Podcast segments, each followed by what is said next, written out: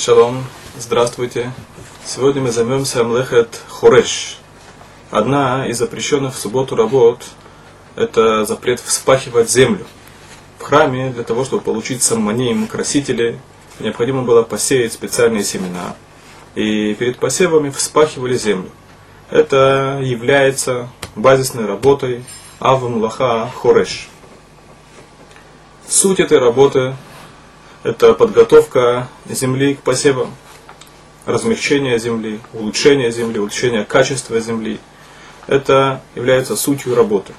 То есть человек, который вспахивает землю или проводит борозду в земле, он тем самым нарушает базисную работу ав, млаха, хореш, вспахивать. Как и у всех работ, у этой работы есть производный толдот, но прежде чем мы перейдем к толдот, познакомимся с одним важным понятием. Дело в том, что есть работы, которые относятся одновременно к двум базисным работам. То есть есть одно действие, которое может относиться одновременно к двум авотам лаха, двум базисным работам.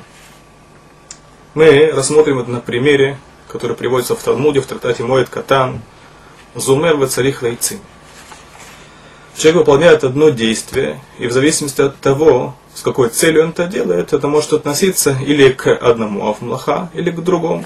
Зумер вацурих лаицим – это человек, который подрезает ветки деревьев. Если он это делает для того, чтобы улучшить э, рост дерева, способствовать росту дерева, то это относится к запрету зоре.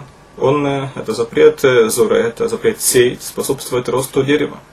Если же он это делает для того, чтобы получить дрова для топки печки, он подрезает, э, подрезает ветви для того, чтобы получить, э, э, получить дрова, то это относится к запрету коцер, как в храме э, пожинали, пожинали э, в храме это было связано со саманим растения, также и здесь, подрезая ветки, он заинтересован он заинтересован в самих ветках, это относится к запрету коцер. Если же он заинтересован как в том, чтобы дерево росло лучше, так и он заинтересован в дровах, то одним и тем же действием он может нарушать одновременно два запрета. В Израт Ашем сейчас мы перейдем к Толдот, и мы увидим, что многие из производных от этой работы, от Млехет Хуреш, вспахивать, они подобны производным от э, Млехет Зорея, о котором мы говорили на предыдущих занятиях.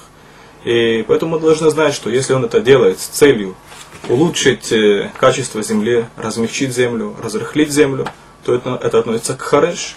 Если же он имеет в виду способствовать росту э, своих э, э, насаждений, то это относится к млеха дзуре. Итак, мы начинаем толдот, производный. Производное – это удобрение почвы. Если он удобряет почву с целью улучшения ее качества, подготовки к посевам, это млехет хореш, это производное от э, работы вспахивать. То же самое освободить участок от камней.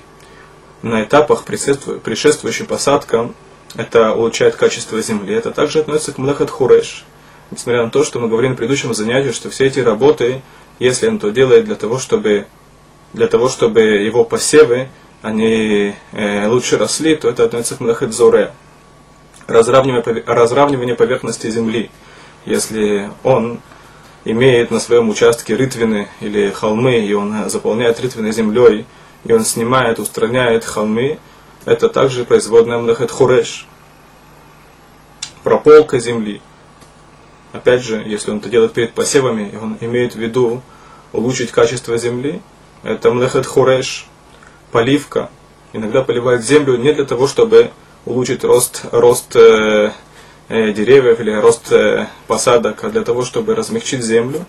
Если он делает для того, чтобы размягчить землю, это млехет хуреш. Это вкратце производный толдот от млехет хуреш.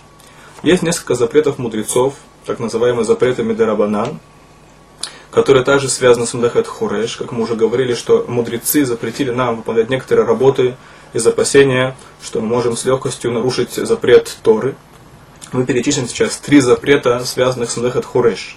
Первый запрет – это запрет подметать почву. Несмотря на то, что, в принципе, Тура не запрещает подметать, но так как, подметая почву, человек может прийти к тому, чтобы разровнять почву, если у него во дворе есть рытвины и холмы, он начнет разравнивать этот запрет Торы, поэтому мудрецы запретили подметать. Об этом мы будем подробно говорить без Раташем на следующем занятии. Второй запрет мудрецов – это вытирать об землю испачканные ботинки. Если человек возвратился домой и, и дождливая погода, есть налипшая на, на ботинках грязь, нельзя обтирать ботинки об землю. Тем самым, что он это делает, он опять же может случайно разровнять почву, то есть э, заполнить какие-то рытвины или снять, э, устранить э, холмы. И третий запрет мудрецов это запрет играть в гулот. Есть э, игры, которые происходят на поверхности земли, гулот или орехи. Тем э, самым, что, что он подготавливает участок для своих игр, он может, э, он заинтересован в, в прямом, в удобном для игр участке, он сможет, он может иногда устранить холмы или, опять же, заполнить рытвины, и это запрещено Торой. Безрат Ашем, на следующем занятии мы перейдем к частным примерам и рассмотрим их подробно. Всего